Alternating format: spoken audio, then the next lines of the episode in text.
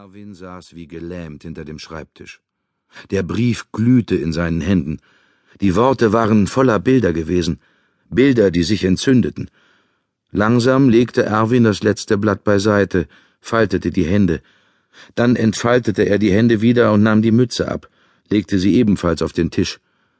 Über die Mütze würde er nachdenken müssen. Er musste jetzt über vieles nachdenken. Hatte sein Vater, Friedhelm Düsedieker, Wilhelmine Rickmers umgebracht? Oder war sie vielleicht doch nach Australien ausgewandert? Plötzlich von einem Tag auf den anderen. Nein, alles sah danach aus, dass sie ermordet worden war. Sie hatte abreisen wollen, war aber ermordet worden. Von des Teufels Neun, deren geheimes Zeichen Wilhelmine kannte. Sie hatte die Teufel unterschätzt. Sie war übermütig gewesen, das klang in ihrem Brief durch. Aber da war noch ein anderer Ton, Wilhelmine hatte etwas erkannt.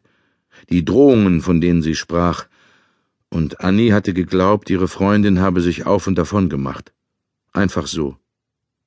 Wilhelmine hatte sich melden wollen, doch nie wieder war eine Zeile, ein Lebenszeichen von ihr gekommen. Annie war verletzt worden von diesem Brief und mehr noch vom Schweigen danach. Sie hatte vergeblich gewartet auf einen weiteren Brief, ein Lebenszeichen von der Ausgewanderten, und weil alles dies dazu führte, dass sich Annis Gefühle verhärteten, hatte sie niemals herauszufinden versucht, was mit Wilhelmine geschehen war. Ja, sie war verletzt worden, die Annie. Und als ihr plötzlich die Wahrheit dämmerte, im Laden, als Erwin von den Knochen gesprochen hatte, als er diese Worte aus ihrem Buch gesprochen hatte, da hatten die Verletzung und die Wahrheit sie umgebracht, weil ihre Krankheit sie geschwächt hatte. Konnte es so gewesen sein? Erwin betrachtete wieder den Brief. Das Zeichen.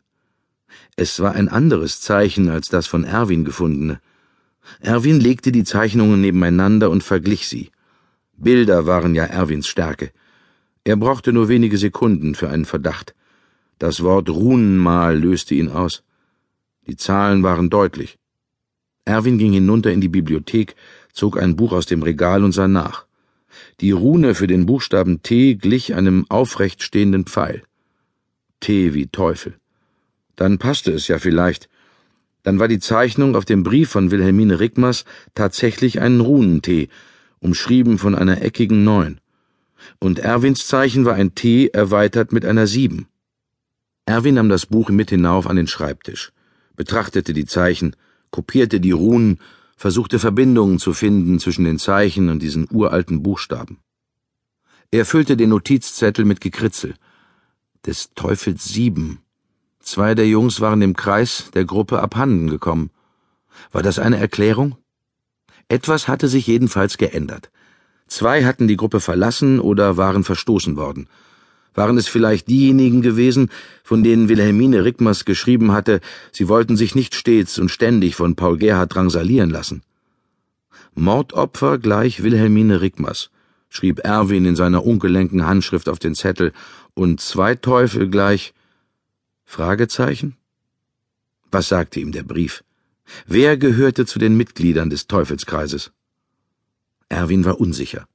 Fest aber stand, Paul Gerhard lebte, und Friedhelm Düsedieker war als Mitglied des Teufelsbunds gestorben. Sein Grab trug das geheime Zeichen. Der schüchterne Junge mit der Mütze. Erwin konnte sich an kaum einen Tag in den letzten Jahren erinnern, an dem er so verwirrt gewesen war. Da lag etwas in der Luft, zum Greifen nah. Etwas schlich um ihn herum, und er konnte es nicht benennen. Vielleicht war es der verborgene Ton in Wilhelmine Rickmers Brief. Mit diesem Ton stimmte was nicht. Annegret, Anneken, Anne. Unser Buch. In Liebe für immer. Erwin nahm den Roman und begann zu lesen. Er las bis kurz vor Beginn der Dämmerung, und es wurde der längste Nachmittag seines Lebens. Erwin hatte Annis Urteil immer vertraut, aber bei diesem Buch wären ihre Meinungen auseinandergegangen. Er wiederholte das Vorwort, spurte sich auf den ersten zwanzig oder dreißig Seiten etwa fünfmal neu ein, weil ihn Namen und Perspektiven verwirrten. Ein Mensch namens Heathcliff schien ein ziemlicher, nun ja, Kotzbrocken zu sein. Ein Mensch namens Lockwood stapfte durch eine Schneelandschaft, wo man besser zu Haus geblieben wäre. Es gab in dieser Landschaft nur zwei Häuser, Wuthering Heights und Thrushcross Grange.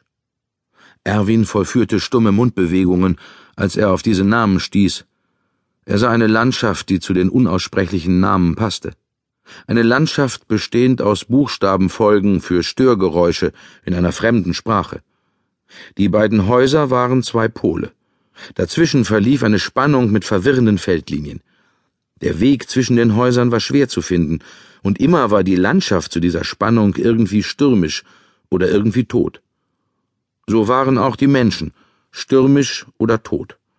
Ihre Lebenserwartung entsprach der von Menschen im Mittelalter, und ihr Handeln blieb seltsam undurchschaubar.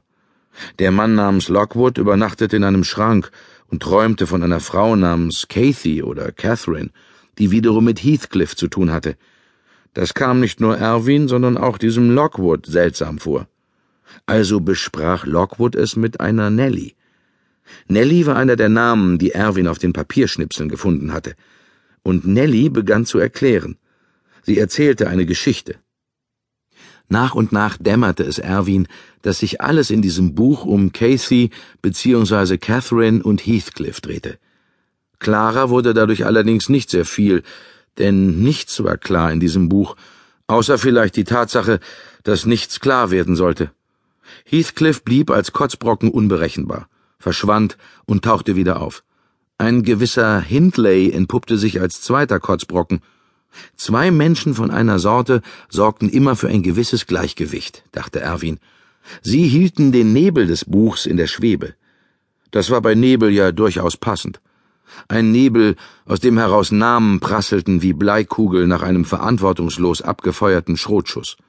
Mr. und Mrs. Earnshaw, Mr. und Mrs. Linton, Edgar, Hareton, Hindley, Linton, Isabel und Francis und immer wieder Catherine und Heathcliff, Heathcliff und Catherine. Heathcliff kam als Findelkind, war ein Niemand, besaß anfangs nichts. Weil er einen eisernen Willen hatte und einen Charakter, mit dem er dicke Wände durchbrechen konnte, gehörten ihm bald beide Häuser des Buches, Wuthering Heights und Thrushcross Grange. Nur Cathy, die er unbedingt haben wollte, gehörte ihm nie. Erwin dachte an die Teufelskinder und brachte ein gewisses Verständnis dafür auf, dass sie das Buch hassten. Die Sprache des Buchs war klebrig, wie die Personen in ihrem Miteinander, Gegeneinander, Durcheinander.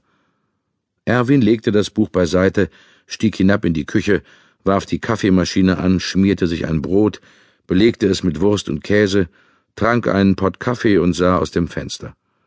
Er fand die sonnige Vorabendstimmung einladend, sturmlos und friedlich. Also stieg er nach dem Kaffee in die Gummistiefel, zog den Parker über, setzte die Polizeimütze nicht auf und verließ das Haus für einen kleinen Feldzug. Lothar wartete schon. Er hatte wohl Gedanken lesen können.